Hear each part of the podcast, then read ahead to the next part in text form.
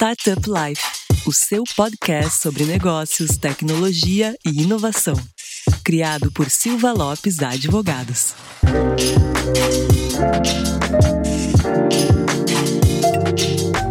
Fala galera, meu nome é Lion Lopes e está começando mais o Startup Life, o seu podcast sobre negócios, tecnologia e inovação.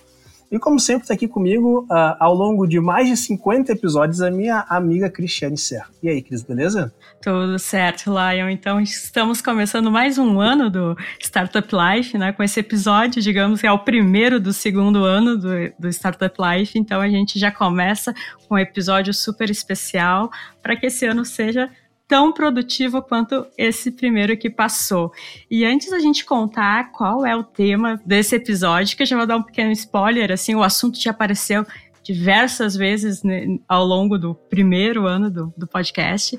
Mas antes de, de, contar, então, qual é, os ouvintes podem ficar aí imaginando qual é o tema, vai aquele recado importante para os nossos ouvintes.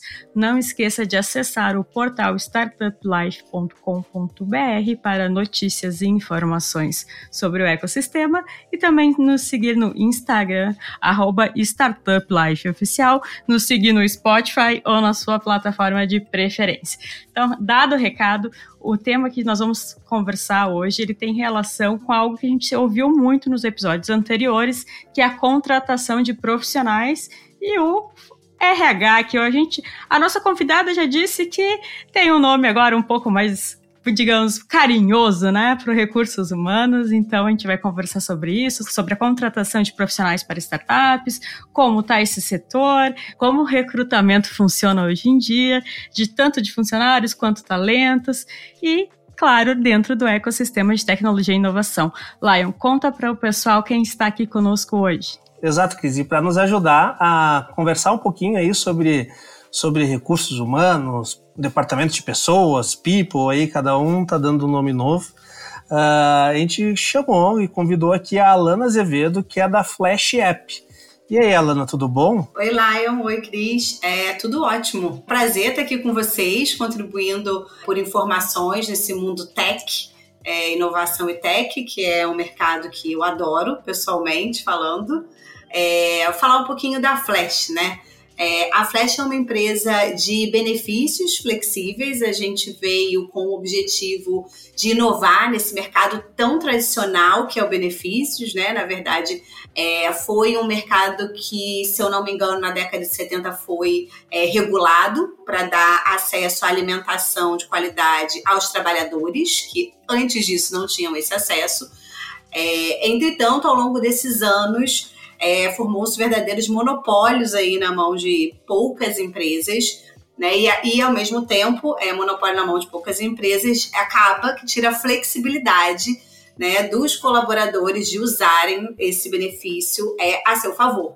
Né? Então, vários lugares têm restrição de aceitação dos, do, dos mercados tradicionais de alimentação e refeição. É, e a Flash vem aí com uma novidade de mercado, é, que ela é aceita nos lugares que aceitam a bandeira Mastercard. Assim sendo, é aceita, não precisa fazer aquela perguntinha, né? O moço aqui aceita o cartão, a empresa tal, né? Porque a Flash é aceita onde passa cartão de crédito. Então, a gente veio aí com o objetivo, pensando aqui na, na ideia né, de inovação, é, inovar e revolucionar esse mercado de benefícios. Né? Até então, a grande inovação desse mercado era ter passado do papel para a maquininha, a grande inovação desse mercado, e estava aí, que foi realmente uma inovação né, dos anos 2000 e alguma coisa.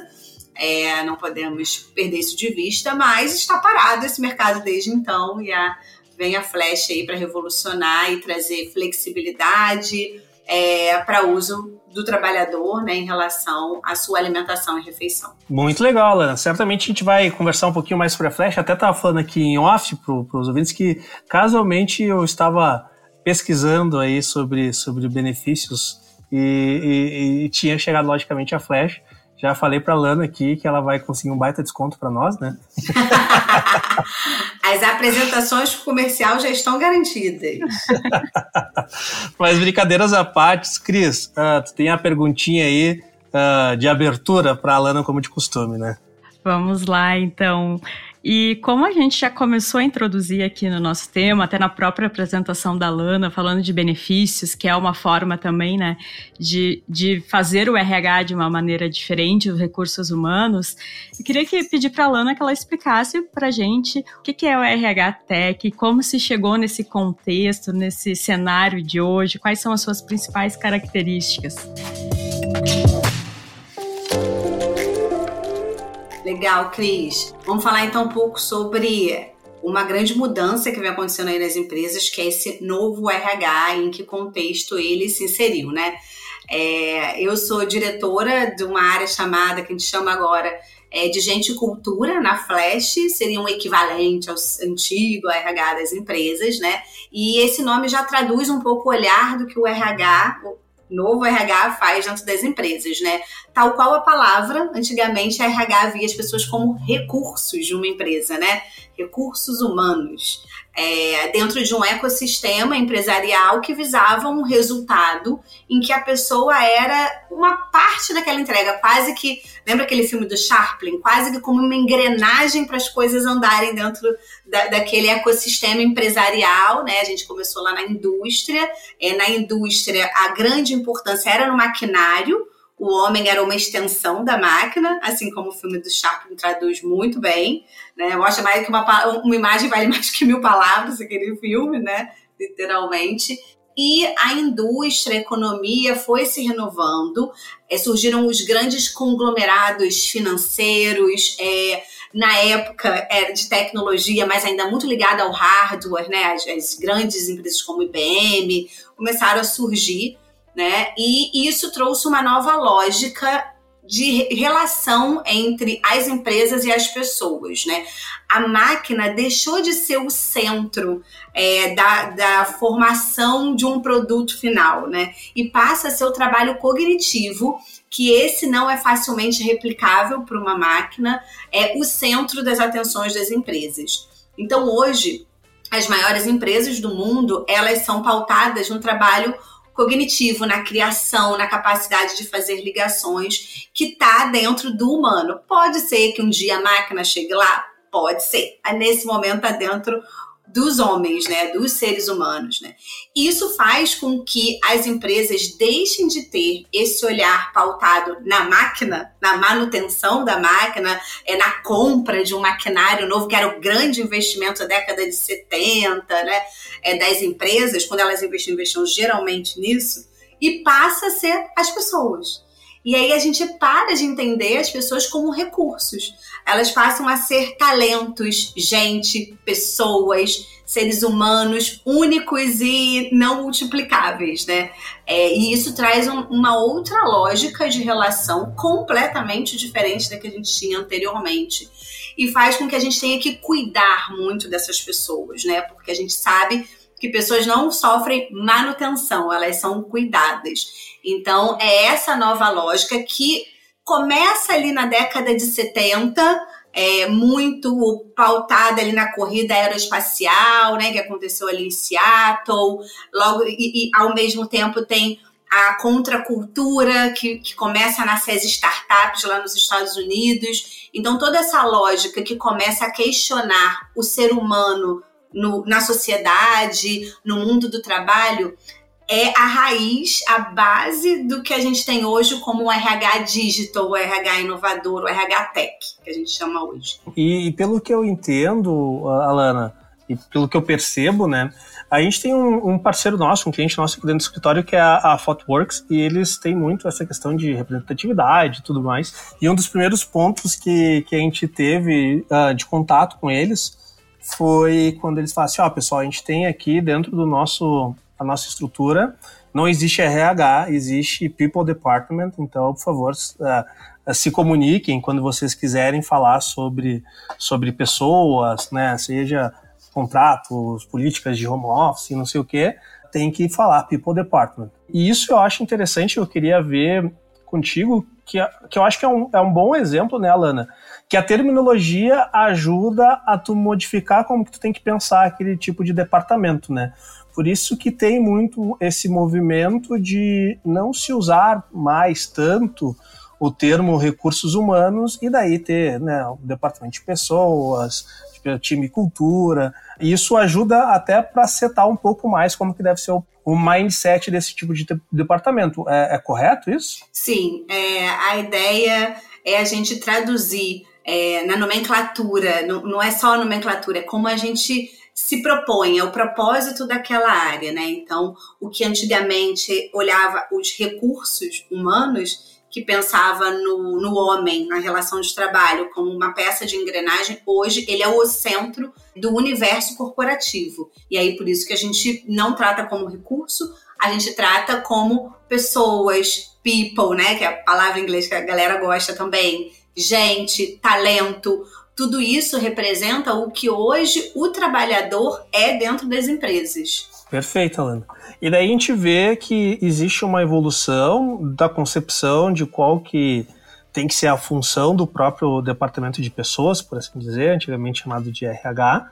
E, e também uh, existe um, pela minha percepção, né, e daí por isso que eu não sou da área, então tenho todo o direito de errar e aprender aqui com a Lana, mas pela minha percepção, primeiro teve uma mudança de como que o, o departamento de pessoas é percebido pela própria companhia, e depois disso houve uh, uma certa desenvolvimento tecnológico de ferramentas para o departamento de pessoas, por assim dizer.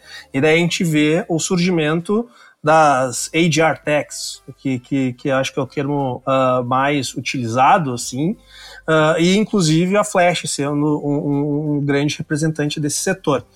E daí eu queria uh, ver contigo, Alana, tanto tu como diretora de departamento de pessoas aí da Flash, como também integrante da própria Flash, que é uma HR Tech, quais foram os impactos positivos que a tecnologia embarcada no departamento de pessoas está trazendo para um, um time de gestão de pessoas? Essa pergunta é interessante para mim em vários sentidos. Eu vou tentar aqui é, falar da nossa sociedade, né? Eu costumo falar que a empresa ela é um organismo vivo dentro de uma sociedade. A gente nunca pode esquecer disso, né? Assim como, na minha percepção, outras instituições, as educacionais, né? As jurídicas, as estatais, elas também são assim. Cada uma no seu tempo sempre me causou.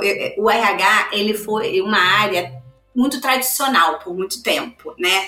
Ele representava a tradição da empresa, né? O, o RH, tinha até esse nome, né? A o RH chegou, tipo assim, era quase que cuidado, tipo, esse estigma. E quando o RH chamava, então a pessoa já ia apavorada. A pessoa ia apavorada, né? Tipo, o RH era tipo aquela instituição tradicional que, que era conservadora, né? Isso foi é um histórico aí de muitos anos, começou a mudar na década de 90, ali final da década de 80, 90, ainda bem, mas é um mercado que ainda carregou por muito tempo uma área, né, um departamento, como a Laia falou, que ainda carregou muito esse tradicionalismo. Muito burocrático muito também, né? Muito burocrático e, e, e espantem-se, pensava pouco em pessoas. Quando eu comecei nesse mercado em 2005, o que hoje em dia quase que é uma era para trás, a era tecnológica tudo é tão rápido, Sim. A gente pensava muito nos processos, a gente pensava nos fluxos, processos de contratação. A gente falava pouco do entrevistado, falava muito do processo de contratação. A gente falava pouco das pessoas e falava muito do processo de avaliação. Como é, é tem aquele filme é, que eu assisti ainda na faculdade, que era do Pat Adams, da, que, que ele vai a um hospital e tratam as pessoas, os humanos ali como um número. Esse é o paciente número tal, vamos amputar a perna dele.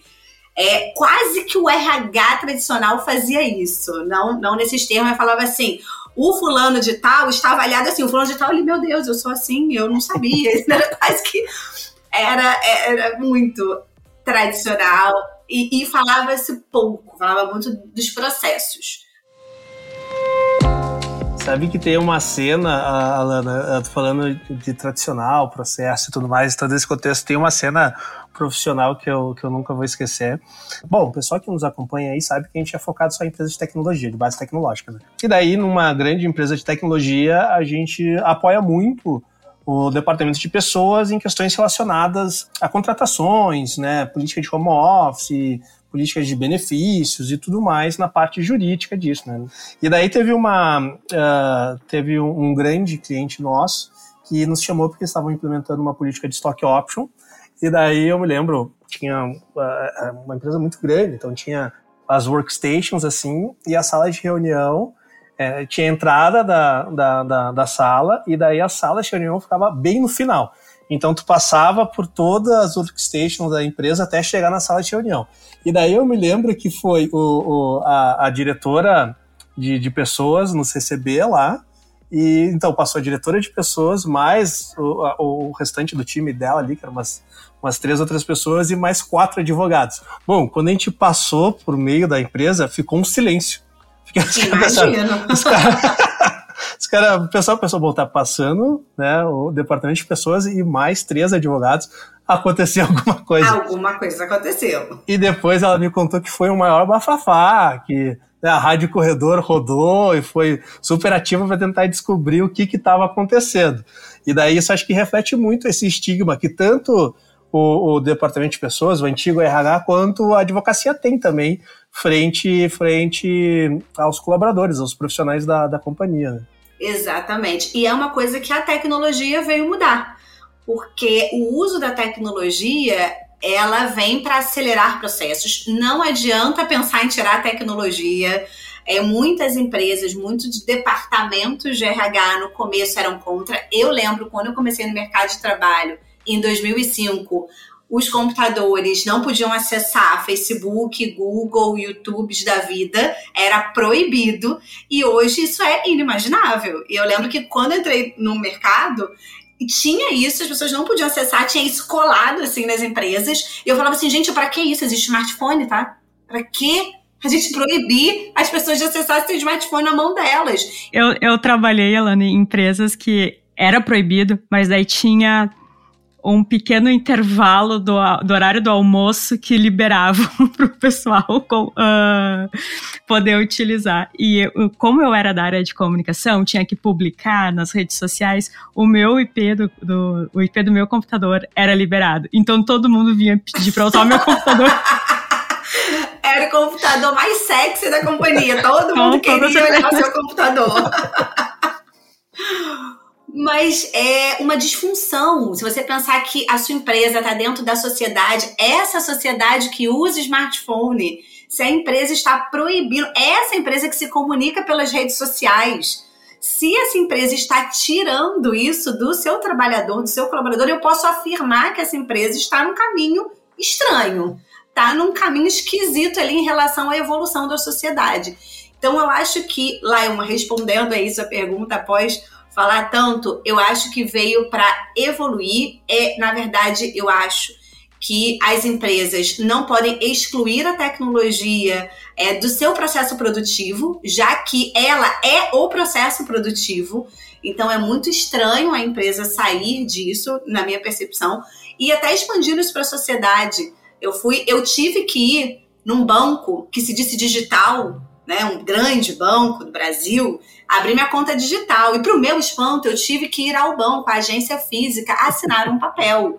Eu, e aí eu me deparei com uma cena que tem dentro desse mesmo banco uma plaquinha com o smartphone desenhado riscado. Aí eu penso assim, gente, esse banco tá ficando para trás. Tem alguma coisa esquisita aqui, né? Eu não gostaria de estar aqui nessa agência assinando um papel. Dá para entender porque que ela proíbe o celular aqui dentro. Perfeito. Então, acho que a gente não pode ir contra o próprio processo produtivo da empresa. Né? Se ela está nesse mercado tecnológico, os trabalhadores têm que ter acesso a essa tecnologia, é o mínimo. A gente também tem uma conjunção de, de fatores aí que fez as empresas uh, enxergar mais as pessoas como pessoas e menos como recurso, né? E aí a gente não pode uh, eu, eu, brinco, a gente não pode ser hipócrita também, achar que isso foi realmente ah, somente boa vontade das companhias e tudo mais. Uh, a gente percebe, né, se a gente for fazer uma análise das, das maiores empresas uh, do mundo em questão de avaliação, empresas listadas na bolsa, a gente vai ver que ali na, na década de 90, a gente tinha ali das 10 empresas, a grande maioria era indústria ou empresas petrolíferas. E daí, quando a gente vai ver qual é o maior ativo dessas empresas, são ativos industriais, linhas de produção, linhas de extração e tudo mais. Quando a gente vai, vai pegar hoje as maiores empresas do mundo, são uh, basicamente todas uh, de tecnologia. Uh, e daí, quando a gente vê qual que é o ativo dessa empresa. Daí não estou falando nem de recurso, né? Porque antigamente se entendia pessoas quase como um insumo de produção e hoje pessoas se tornam ativo da companhia, né? Porque tu não tem, vamos lá, tirando Tesla da vida, tirando o SpaceX da vida, mas tu vai pegar um Facebook, tu vai pegar uma Microsoft, tu vai pegar uma Apple, eles não têm linha de produção. A Apple não produz os smartphones dela, contrata lá uma indústria para produzir. Então, o, ativo, o grande ativo dela são as mentes e os talentos que as companhias têm. E daí, com o aumento do mercado digital, esse talento foi ficando cada vez mais escasso, mais valorizados, e daí teve que dar mais atenção. A empresa teve que entender que ela tinha que dar mais atenção para esses talentos, porque era o grande ativo que ela tinha dentro da companhia. Eu, essa é a minha visão, assim, Tu acha que realmente é isso ou tô viajando um pouco na maionese? Não, compartilho totalmente a sua visão lá. Eu costumo dizer o seguinte: a gente pode dizer que o grande berço da, da indústria da tecnológica, da era do conhecimento que a gente vive, foi realmente os Estados Unidos da América. O maior país capitalista do mundo. E, e eu garanto para você que eles não fizeram isso para ser legal com as pessoas, né? Existe muito dinheiro atrás é, de uma indústria pautada no conhecimento mais no conhecimento do que pelos ativos é, industriais ou, ou, da natureza que estão ali disponíveis para sua produção. Realmente, eu concordo totalmente. O que a gente tem que se preocupar, é, na minha visão, é como que a gente distribui isso socialmente. É, porque talvez não seja uma preocupação de, de, dos Estados Unidos da América e nem de algumas empresas, mas eu acho que a gente, no lugar de representantes da sociedade, que somos empresários, ou RH de empresa, ou talento e cultura, gente cultura, a gente tem que se preocupar com essa cadeia, porque na outra ponta disso, a evolução do conhecimento, da tecnologia, ela marginaliza um segmento populacional, né? principalmente quando a gente se trata de um país como o Brasil, um país com grandes desigualdades, que algumas pessoas têm acesso a uma. A gente fala no Brasil de educação de qualidade e educação talvez sem qualidade. A gente fala isso no Brasil. Então, como eu, eu, tenho realmente hoje uma força de trabalho escassa num país com 12 milhões de desempregados. É, eu tenho, eu não, todas as empresas do conhecimento estão com enorme dificuldade de contratação, é, literalmente disputando seus, seus talentos aí à tapa no mercado, enquanto eu tenho 12 milhões de desempregados. A tecnologia, ela desemprega as pessoas, porque ela, ela tira o braço ela coloca o cérebro, o conhecimento. Então, eu, sei lá, 10 anos atrás, eu ia no mercado, todos os caixas eram físicos. É, o banco tinha um monte de caixa físico. Hoje, eu tenho um mercado perto da minha casa em que não tem nenhum caixa físico. O máximo que tem é um funcionário que fica ajudando as pessoas mais idosas. Eu moro num bairro aqui no Rio Copacabana, que é o bairro de maior número de idosos da cidade do Rio, então tem alguns auxiliares que auxiliam as pessoas a usarem, principalmente idosos, que têm dificuldade de usar a tecnologia. Mas e esses trabalhadores, aonde eles foram parar? Né? É, o, o pessoal do banco que proíbe o celular lá. Onde que esses funcionários, esses trabalhadores foram parar? Então a gente tem que pensar como sociedade, eu não crio mais é, ma trabalhadores marginais e, e, fico ali concorrendo por um bolo muito pequeno de pessoas. Porque se eu paro para pensar no Brasil, em que eu falo dessa educação de qualidade, de uma outra educação, talvez com menos qualidade, eu preciso pensar o que, que eu faço, né, como sociedade. Por outro lado, a tecnologia tem alta capacidade de ser inclusiva porque é um mercado em que eu não fico pensando que tem que ter cinco línguas, pós-graduação, é, faculdade de tal linha, de primeira, segunda, terceira linha, não preciso. Basta, normalmente as empresas querem que a pessoa seja um bom profissional, que ele saiba colocar um sistema no ar, que ele saiba pensar num produto. Não precisa ter a faculdade mais top de linha da sociedade. É, então a gente tem esse, essa capacidade na nossa mão e talvez é uma pouca preocupação em como pensar nesses trabalhadores que o, a tecnologia desemprega.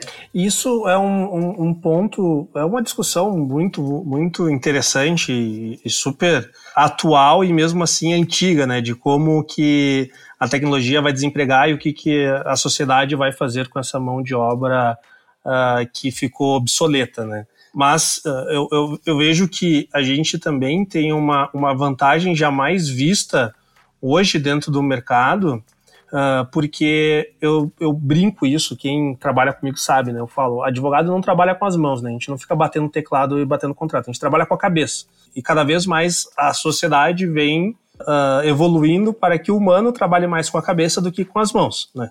O que pode ser uma mão pode ser substituído por uma máquina, ainda uma cabeça ainda não pode ser totalmente substituída. Em algum momento vai chegar lá, mas acho que a gente não vai estar aqui. Só que tu também tem cada vez hum, uma barreira menor de entrada para novos profissionais receberem cifras jamais imaginadas em um trabalho manual. Então, uh, é uma dicotomia interessante, né? Tu gera mais desemprego, mas também gera uma, uma quantidade de oportunidades onde a pessoa ela não tem tantas barreiras de entrada, né? Uma pessoa de uma linha social hoje no Brasil, e aqui a gente teve, para quem está gostando do assunto, a gente teve alguns podcasts onde a gente falou sobre diversidade, a gente teve uma, atuação conjunta junto com o pessoal da Warren, onde a gente uh, patrocinou aí 750 bolsas para pessoas negras e pardas para aprender sobre educação financeira. Tem esses episódios aqui, então vale a pena uh, a galera escutar que está nos ouvindo e está gostando do assunto. Mas hoje vou pegar um, um, um, parceiro nosso aqui, um, que já participou diversas vezes também, da Alura, né? Então a gente, hoje para uma pessoa aprender programação, ela assina lá a Alura, que é peanuts, né, comparado ao que tu gastaria numa faculdade. Uh, e tu tem toda a capacidade de conseguir ter uma colocação de mercado uh, com cifras muito altas. Teve um post no LinkedIn que viralizou muito, que era um garoto que estava comemorando a sua primeira contratação como desenvolvedor de JavaScript. Não vou lembrar qual era a empresa, mas ele falando: eu era borracheiro e né, fiz um curso numa dessas plataformas online, se eu não me engano, até acho que foi na própria Lura, e, e consegui hoje a minha primeira vaga como desenvolvedor uh, JavaScript e tudo mais. E daí tu vê, pô, o cara saiu de borracheiro, e daí não é julgando a, a, a profissão, mas logicamente ele como desenvolvedor está ganhando infinitamente mais do que ele como um auxiliar de, de uma borracharia, sabe? E o, e, e o, o custo para ele entrar nesse tipo de mercado foi super baixo. Então a gente também tem uma, uma um, um, um, vamos dizer assim, do mesmo jeito que a tecnologia vem e realmente ela desemprega aquela mão de obra dispensável por ser somente trabalhos manuais, mas ela também baixou um pouco a barreira de entrada para tu começar a trabalhar nessa empresa de tecnologia. Antigamente uma pessoa que era borracheira, que era uh, de trabalhos mais manuais, Uh, ah, para ela fazer uma mobilidade da sua profissão, teria que fazer uma faculdade, teria que fazer um curso técnico, uh, e isso era muito custoso para ela, não tinha nem essa possibilidade.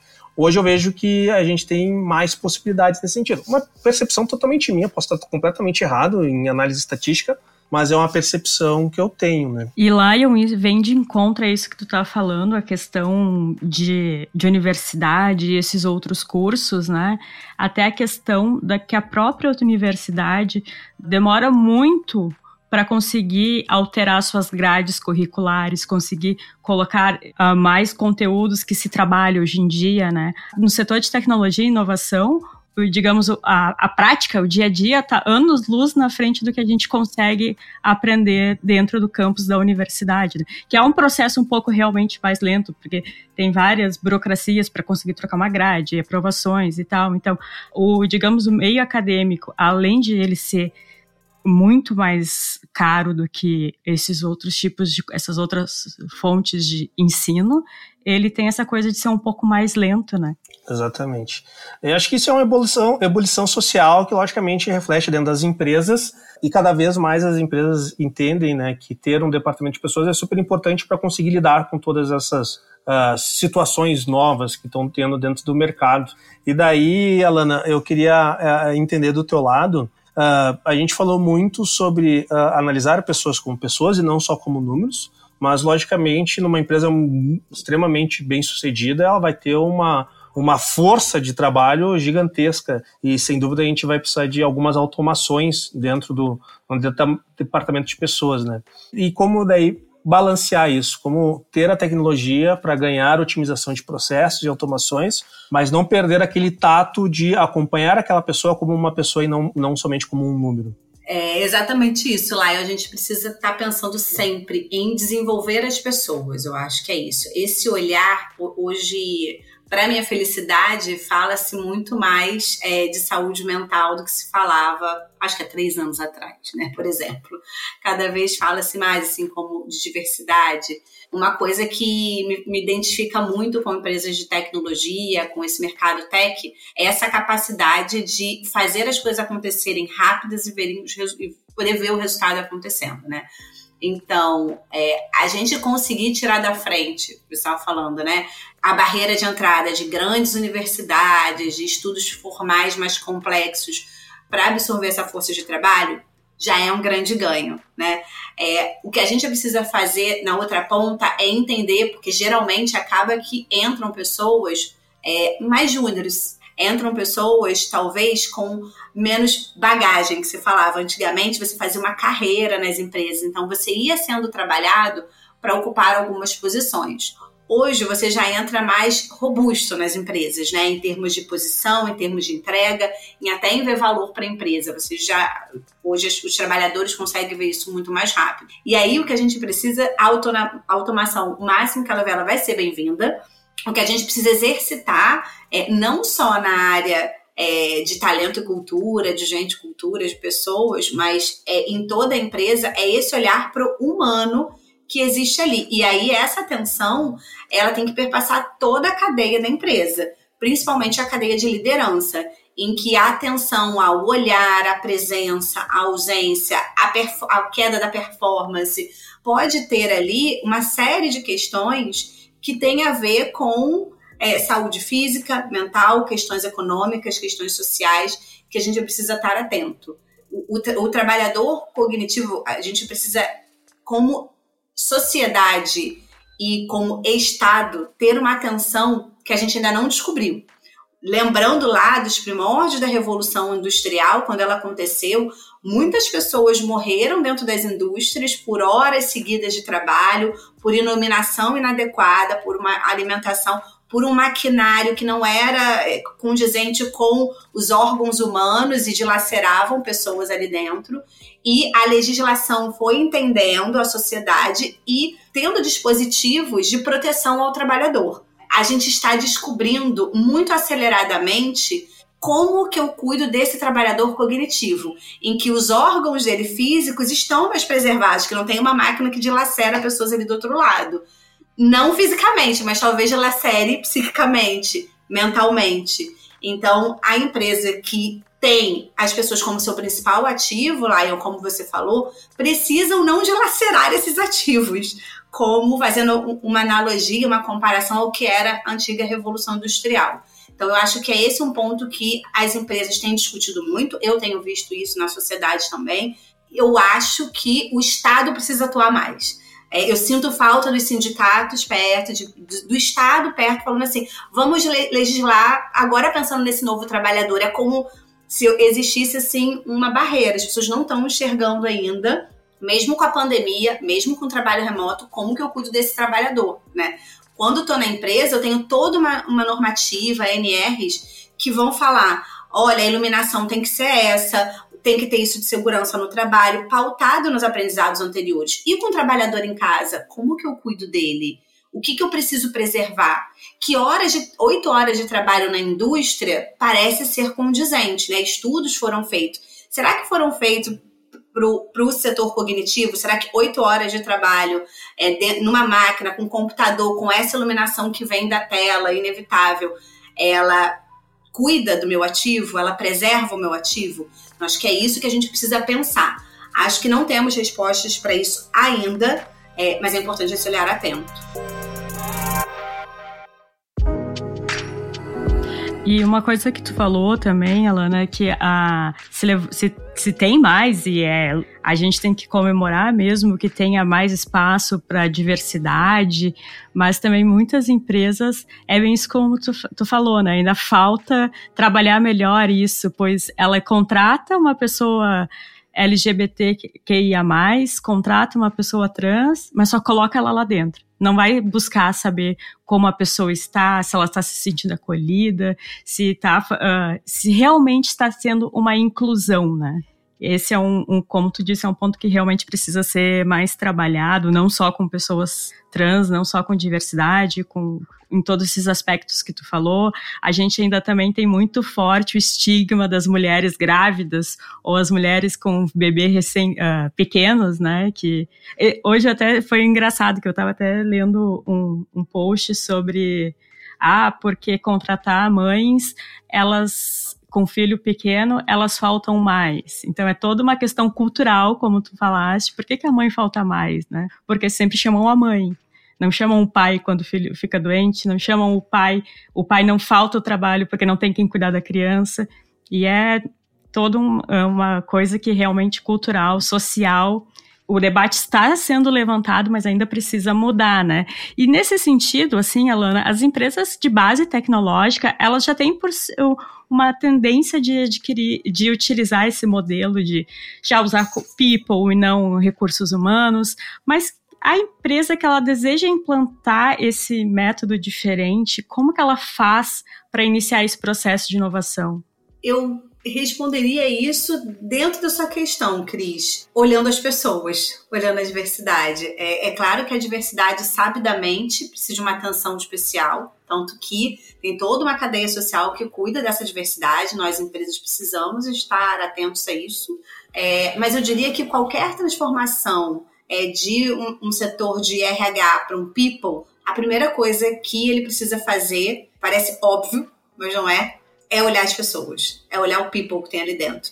E todo ser humano, ele é único e singular. Né? Então, assim, como que eu cuido dessa cadeia? É claro que, como empresa, eu preciso é, ter processos, até para dar segurança ao trabalhador, né? É, não só a segurança física que eu estava falando, né, e mental do trabalhador, mas a segurança de que ele está sendo tratado com isonomia, com igualdade. Então, ter os processos de alinhamento, saber que no processo seletivo ele foi tratado como um igual, que dentro da sua evolução de carreira na empresa ele teve as mesmas oportunidades, né? Isso tudo está pautado em processos. Mas esses processos precisam é, ser um, uma base, eles precisam ser o início e não o fim. Né? Às vezes eu vejo é, empresas que olham a avaliação de desempenho como assim, eu tenho que fazer isso aqui para entregar na data tal. Então, olha o fim do processo né? É, e a gente, e às vezes o trabalhador também, por uma questão histórica, pelo que ela viu no, nos seus pais ou nos seus avós, ele está pautado também no final do processo em que ele vai ser ou não promovido, se ele vai ter ou não mérito. Mas a gente, como área de pessoas, e não estou descartando isso, isso faz parte também do processo, mas eu quero dizer que a área de talento, de pessoas, ela precisa estar atenta àquele ser humano. Será que ele não está indo ao limite dele nessa busca por uma promoção rápida e quer chegar a CEO de empresa com 28 anos? Né? Não que isso seja errado, acho que isso está dentro da expectativa de cada um de carreira. Né? A questão é o quanto que aquele ser humano está sendo levado ao limite para isso o quanto que aquela mulher, né, que estava falando, está sendo levada ao limite, cuidando de não sei quantos filhos, às vezes com pai ausente, tendo que entregar resultado para sua empresa, né? Então, é por isso que eu falo que é uma discussão, a empresa não pode é, achar que ela está apartada da sociedade, ela está dentro da sociedade, com tudo que acontece dentro da sociedade. Então, esse olhar atento é onde eu diria que começa. E, na minha percepção, é o que eu acredito, essas HR techs como a Flash, entre outras que vêm aí, elas vêm para poder ajudar nisso, para poder acelerar esses processos e trazer visualmente, é, de uma forma intuitiva, o que, que aqueles gestores precisam fazer, o que, que aquela empresa precisa fazer para cuidar dos seus colaboradores. A hipótese das empresas de tecnologia é que uma mente criativa e cognitivamente sadia, ela rende mais do que uma, uma mente que precisa ser cuidada, de que tem cuidados ali a, a acontecer. Então é essa a nossa preocupação, né, como empresa e como área de pessoas. Perfeito, Lana. Agora, fazendo um gancho, a gente comentou uh, sobre a questão de escassez de, de mercado né? Principalmente no mercado de tecnologia, assim, 10 a cada 10 episódios que a gente grava aqui, a gente toca nesse assunto, da escassez de mão de obra qualificada para o mercado de tecnologia. Isso é uma reclamação uh, universal dentro do mercado de tecnologia, principalmente porque hoje as empresas uh, uh, brasileiras elas não sofrem concorrência somente de empresas brasileiras, mas também de empresas do mundo inteiro, porque o profissional de tecnologia brasileiro ele é bem visto para o mercado internacional também. E daí a gente torna uh, cada vez mais importante que o departamento de people, o departamento de talentos, ele se torna um pilar extremamente estratégico para companhia, né? Então uh, ele deixa de ser somente um departamento onde né, se faz manutenção do, do que a gente tem de recursos atuais, mas sim ele se torna um pilar estratégico de fazer a retenção desses talentos e como a gente se torna mais atrativo para fazer captação desses novos talentos. E daí, uh, Alana, a gente, né, acho que fica muito claro que tem que colocar as pessoas no centro ali, né, o que se chama muito de empresas que são people-centric, né, uh, esse é um conceito que vem ganhando voz cada vez mais. E daí eu queria entender um pouco disso, Alana, uh, dentro da sua experiência, do que, que, tu vê, do que a própria Flash traz como solução, quais são as boas práticas assim de mercado de uma empresa se tornar people-centric, o que, que uma empresa pode, o, o que, que ela tem que estar tá analisando para verificar que tipos de benefícios, soluções e melhorias que ela pode trazer também para os seus talentos. Dá uma dica aí de ouro para a nossa audiência aí. Olha lá, dica de ouro a gente está querendo. Esse é o momento que eu digo que o pessoal pega o caderninho e anota. O Lion diz que é o nosso momento de consultoria grátis. Exatamente. Tô sentindo aqui. Quase voltando ao ponto que a gente estava falando antes, acho que é, a dica de ouro para isso é estar atento ao colaborador, ao trabalhador. É, a diferenciação está nas pessoas. Então, é, que benefício esse trabalhador vê como benefício? Será que quando eu escolho um benefício, né, eu como RH eu como empresa, o tomador de decisão de uma empresa, né, ele pensa assim, nossa, eu vou dar esse benefício para meu colaborador. Ele percebe isso como benefício? Né? É um pouco o que a Flash até veio fazer pensando no mercado. Será que o meu trabalhador vê o benefício que ele recebe de alimentação barra refeição como um benefício? Ou será que isso é um transtorno, né? É, e aí eu acho que não tem pergunta de certo e errado, porque eu, como RH, sou aqui uma mulher branca no determinado segmento de uma sociedade e vou ter minha percepção do que, que eu acho um benefício. O meu trabalhador, outra. Né? É, tanto que acho interessante isso que a Flash fez um produto em que você pode ter quase que um benefício pelo, por cada trabalhador, porque ele faz a gestão dos benefícios que tem ali dentro. A empresa dá um valor e ele faz a gestão disso. Um exemplo, eu posso valorizar muito saúde e quero ter o melhor plano de saúde e quero investir o meu dinheiro na saúde. Outros já podem olhar que é alimentação. Então, claro que tem o mínimo sindical, não estou discutindo isso, né? É, é, a gente tem que cumprir mas assim, além disso, se eu puder ter um plano de saúde mais ok, porque eu não uso muito, porque eu sou jovem, porque eu não tenho problemas de saúde e tal, e aí eu investir mais em alimentação, isso é benefício para mim. Então, o que eu diria é ouça o seu, crie canais de escuta para o seu trabalhador, para o seu colaborador. É, a gente tem, é até o princípio da cultura ágil, né? Fazer o discovery. É, não sou eu que sei o que é melhor do meu produto, é o meu cliente que sabe. Né? Então, o melhor que vai saber te dizer é o seu trabalhador. É ele que vai dizer o que, que é benefício para ele, o que, que é um bom clima de trabalho para ele. Às vezes eu acho que a empresa tem um excelente clima. Será mesmo? Eu acho que a minha empresa tem excelentes lideranças. Será mesmo? Né? E aí a gente tem que estar tá olhando isso. Às vezes eu acho que uma empresa é muito inclusiva. E aí eu posso estar tá caindo naquele erro que a Cris falou. Eu acho que ela é inclusiva porque eu, como empresa, o RH, estou olhando que eu coloquei muita diversidade para dentro. Mas será que quem é diversidade ali dentro se sente mesmo inclusivo? Né? Eu já entrei em, em reuniões, eu já entrei em fóruns de RH em que as pessoas estavam discutindo inclusão, e que maravilha, temos que discutir mesmo, é daí para frente. É, mas eu sabia que essa mesma empresa tinha acabado de demitir uma mulher que voltou de licença maternidade. Então, de inclus, que inclusão a gente está falando, sabe? É, e eu acho que o, o trabalhador hoje lá, e isso é muito bom, ele tem o poder de escolha nas mãos, ele sabe onde é que ele quer trabalhar e ele vai escolher. Ele vai escolher uma empresa que tem a cadeia de valor em que ele se identifique: diversidade, cuidado, liderança, clima, benefícios. Então, acho que é essa atenção que eu procuro ter né, nas empresas em que passei como líder da área de pessoas. E eu, é a dica de ouro que eu daria, né? A mesma da cultura ágil. Faça discovery, entenda com o seu cliente, que no caso aqui é o trabalhador, o que é melhor para ele. Perfeito. E isso é uma baita dica porque Geralmente a gente pensa que a solução que nos agrada pode ser a solução que vai agradar o nosso, o nosso time. Não necessariamente isso. E foi cirúrgica, né? Por causa das nossas percepções, né? Eu tenho uma percepção do mundo. Para mim, o que é benefício não necessariamente vai ser benefício para outra pessoa.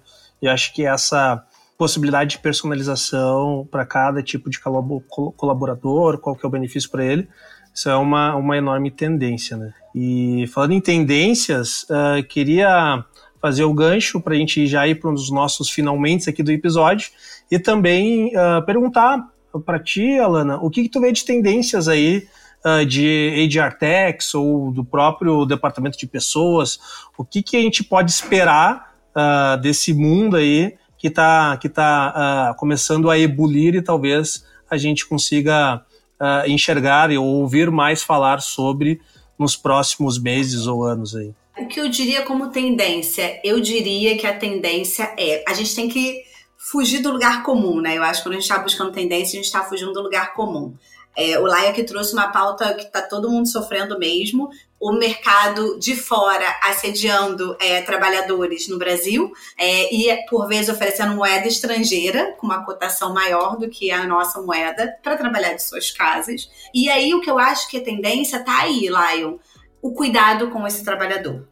Em tese, muitas dessas empresas contratam, pagam e devem ou podem pagar bem, né? Cada um tá aí na, na, sua disputa de mercado. Só que eu acho que a empresa que tem esse cuidado com a cadeia do trabalhador, com a vida do trabalhador, ela faz parte da vida dele, ela cuida dele, da sua saúde mental, é atenta essa mulher que volta de uma licença maternidade ou que cuida de seus filhos, a um pai que, que tem as suas questões de paternidade e quer destinar tempo para isso, que está olhando a pessoa para além da sua produtividade. Produtividade é uma pauta empresarial e não vou negar isso, é, mas eu acho que a gente pode estar tá olhando além disso. Então, eu acho que isso que é tendência. A gente está olhando além do, do que está aqui, do que está dado, do lugar comum, né? Então, acho que quando a gente está olhando para toda essa cadeia de cuidados, e aí você pode colocar saúde física, mental, social, econômica, é, as questões de diversidade que esse trabalhador está enfrentando. Acho que isso poderia é a tendência do, da área de pessoas no mundo atual. Muito legal. E com, com essa, vamos dizer assim, exercício aí de, de, de prever um pouco como que vai ser o futuro, a gente vai chegando aqui ao fim de mais um episódio aqui do nosso podcast. Queria agradecer profundamente aqui a Alana por ter dedicado um pouco do seu tempo aí, compartilhado seu conhecimento. E daí, Alana, eu falo que esse é o momento dos recadinhos finais e do jabá também dos nossos participantes aqui para os nossos ouvintes. Uh, então, Alana, deixa aí esses recadinhos finais. Quem quiser uh, trocar uma ideia com a Alana, ou conhecer um pouco mais da Flash, como que faz para ter acesso, deixo contigo e agradeço profundamente aí uh, a tua disponibilidade de participar aqui com a gente. Muito obrigado. Legal, obrigada, Lion, obrigada, Cris. Assim, foi um prazer enorme. É... Adorei o tema, estou aqui feliz de falar. É, espero que possa ter contribuído aí para os ouvintes, para as pessoas que gostam desse tema, ou empresários, ou trabalhadores é, desse tema. É, sou uma apaixonada pelo tema de tecnologia e pessoas, mundo do trabalho e pessoas. Quem quiser me acompanhar e saber mais sobre a Flash ou tirar dúvidas se for alguma coisa aí pendente, é só olhar lá no LinkedIn, Alana Azevedo, é, da Flash, é, Flash App.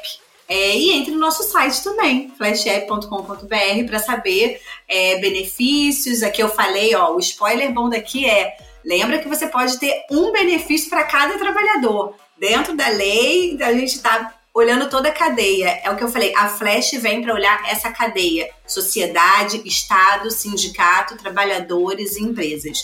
É aí que a gente se, posiciona no mercado e é esse o nosso propósito: levar flexibilidade e valor para essa cadeia. Maravilha! Fechando aqui mais um episódio de Startup Life. Então, tenho certeza aí que o pessoal conseguiu anotar bastante e vai entrar em contato com a Flash aí, porque eu vou entrar em contato com a Flash. mas, mas tenho certeza que ajudou bastante a galera. E mais uma certeza que eu tenho também, né, Cris, é que nós nos ouvimos no próximo episódio. Com certeza, Lion. E também um spoiler aqui para os nossos ouvintes. Esse episódio está cheio de spoilers. Próximo episódio vem novidade, então se liga aí nas nossas redes sociais para acompanhar o que, que vem de novo por aí. E nos ouvimos no próximo episódio. É, é, é conteúdo novo, Cris? É conteúdo novo. Então fica aí o mistério pro próximo episódio. Um abraço, pessoal. Tchau, tchau.